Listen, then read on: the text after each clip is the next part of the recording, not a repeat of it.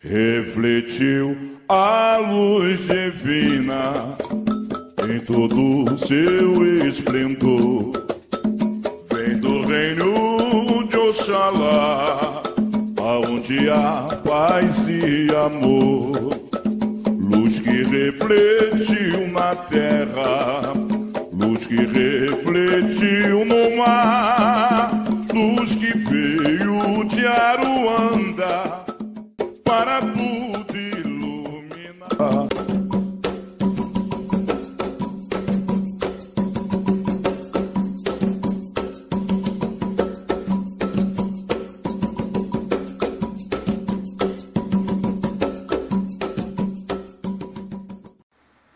Olá, minhas irmãs e meus irmãos, estamos aqui de novo para mais um episódio do nosso podcast e hoje vamos falar um pouco sobre a introdução do baralho cigano na Umbanda. Uma coisa que poucos sabem, que o baralho cigano ele é um jogo adivinhatório que era muito usado na França e em outros locais. O povo cigano usava também como um, um dom de prever o futuro, de olhar para o futuro das pessoas. E de uma certa forma, a alta sociedade é, francesa, europeia, começou a se entregar e a se render a esse jogo adivinhatório, querendo saber seu futuro, querendo saber sobre a sua vida, a sua vida passada e tudo mais. E com isso, é, a Madame Lenormand desenvolveu um baralho é, onde continha algumas diferenças do baralho cigano, porém ele começou a servir de parâmetro para muito jogo adivinhatório, para muita, é, para muitas funções. E no decorrer do tempo ele foi introduzido é, como um jogo, como um jogo é, para que as pessoas pudessem ter um acesso mais fácil.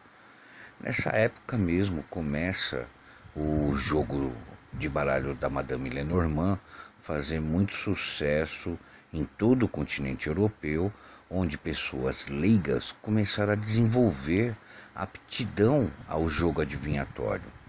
Os ciganos, por outro lado, já vinham com esse dom porque eles tinham toda a mística, principalmente as mulheres na época, e no baralho cigano só as mulheres jogavam, e com a democratização, vamos dizer assim, do baralho cigano junto à, ideia de Madame Lenormand, ele passou também a ser estudado por homens. E é aí que a gente tem e começa a ter a, a diferenciação é, do baralho cigano para o baralho de Madame Lenormand, onde ele se democratizou ao ponto de os homens também começar a fazer as previsões. Com isso, minhas irmãs e meus irmãos, esse jogo adivinhatório, ele se tornou também um jogo intuitivo. As 36 cartas que compõem o baralho cigano que tem figuras e formas e a representação de naipes do baralho comum, ele passou a ter uma função importante para que é, religiões ou denominações religiosas começassem a fazer uso ou até mesmo praguejar sobre esse dom adivinhatório. Ele começa a ser introduzido na Umbanda, não tem uma data, Porém, ele serviu como guia e serviu como base para que a Umbanda também tivesse o jogo de Fá, o jogo de Búzios, um jogo onde pudesse também dar soluções para as, aquelas pessoas que tinham medo é, de um médium incorporar e falar com aquela pessoa, o consulente falar com a pessoa, passou a fazer isso diretamente com o dirigente de uma casa através do jogo de cartas. E aí a gente tem a introdução do baralho cigano de uma forma, num primeiro momento, para ver passado, presente e futuro, é, colocando ali as cartas, analisando as figuras, os significados das cartas, mas ele começa a se aprimorar depois de um tempo. O baralho cigano começa a ganhar uma outra forma e uma outra importância dentro da Umbanda. Ele passou a ser jogado com cinco cartas, uma mandala de 16 cartas e assim por diante, onde ali você não só via presente, passado e futuro, mas também você poderia ter um acesso a questão de saúde, questão de planejamento profissional, a questão de, de amor, Toda, aliás, toda a vida de uma pessoa poderia ser analisada através do jogo do baralho cigano dentro da Umbanda. E até mesmo a posição para cura, para encaminhamentos a trabalhos de ebós que poderiam ser feitos para aquela pessoa. Tudo isso teve uma importância fundamental do baralho cigano para Umbanda.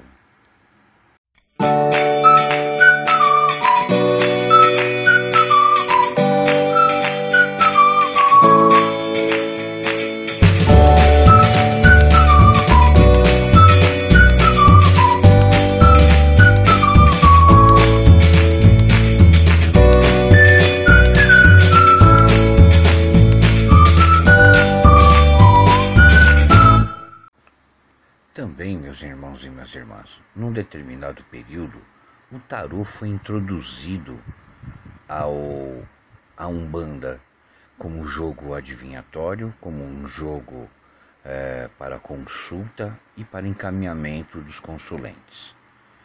O tarô, por outro lado, é um, um jogo adivinhatório, porém intuitivo mas que deve ser estudado constantemente. O tarô de Marcelli, ele ganhou durante um tempo uma nova roupagem, existem vários formatos e com isso as cartas, elas ampliaram cada carta o seu poder de leitura.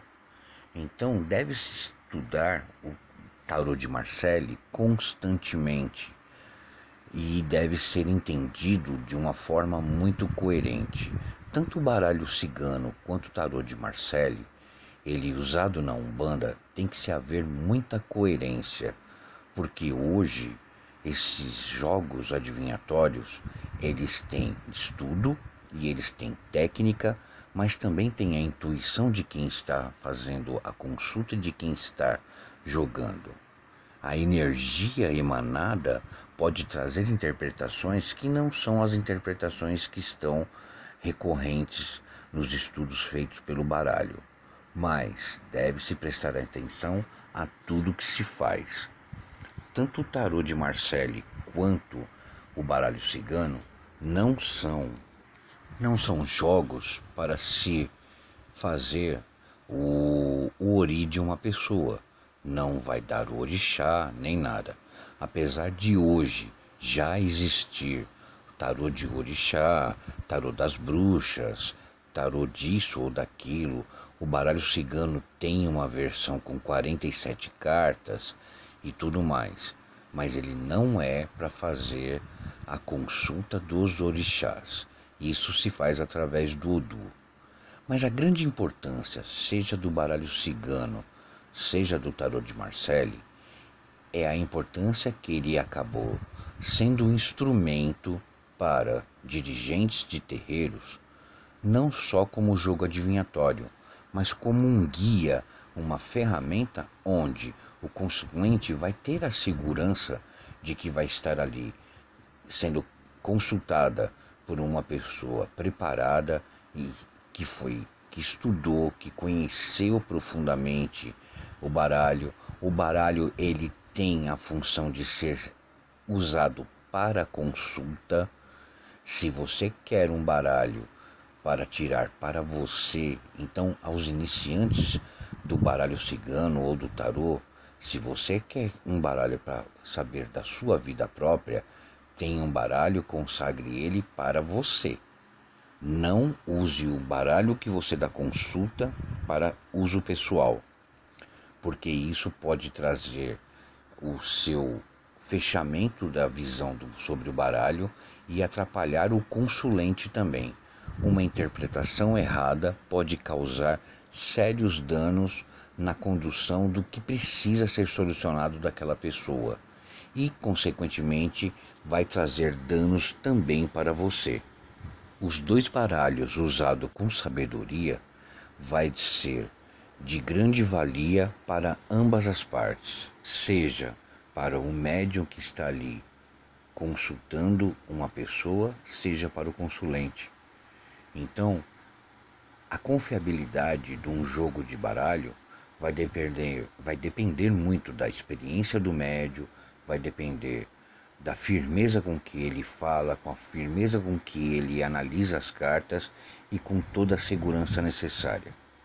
O jogo do baralho cigano ou do tarô de Marcelli traz com ele a garantia de que esse instrumento ele pode ajudar sim e ser uma ferramenta adicional naquilo que precisar aquela pessoa que vai se consultar no terreiro, seja para um ebó, seja para um trabalho, seja voltado para qual sentido for. Um detalhe muito importante que eu quero deixar claro aqui. Todos esses estudos que o médium fez tiveram um custo. Então é justo que o jogo de baralho cigano ou do tarô de Marcelli seja cobrado e com isso esse dinheiro seja parte revertida para dentro da casa e parte para que ele possa adquirir mais coisas para a entidade que é a mentora dela, que dá a visão dela. Então, uma roupa, um instrumento para mesa de jogo, é, várias coisas que fazem todo sentido para que continue a visão e a entidade auxiliar, fazendo com que esse médio cresça mais ainda dentro dessa fase espiritual. Então, minhas irmãs e meus irmãos, o jogo de carta do baralho cigano e do tarô tem uma relevância e uma importância muito grande dentro da Umbanda. Espero que vocês tenham gostado desse episódio de hoje, seja onde você estiver, o horário que você estiver, que os orixás abençoe a todos. Um grande abraço e até a próxima.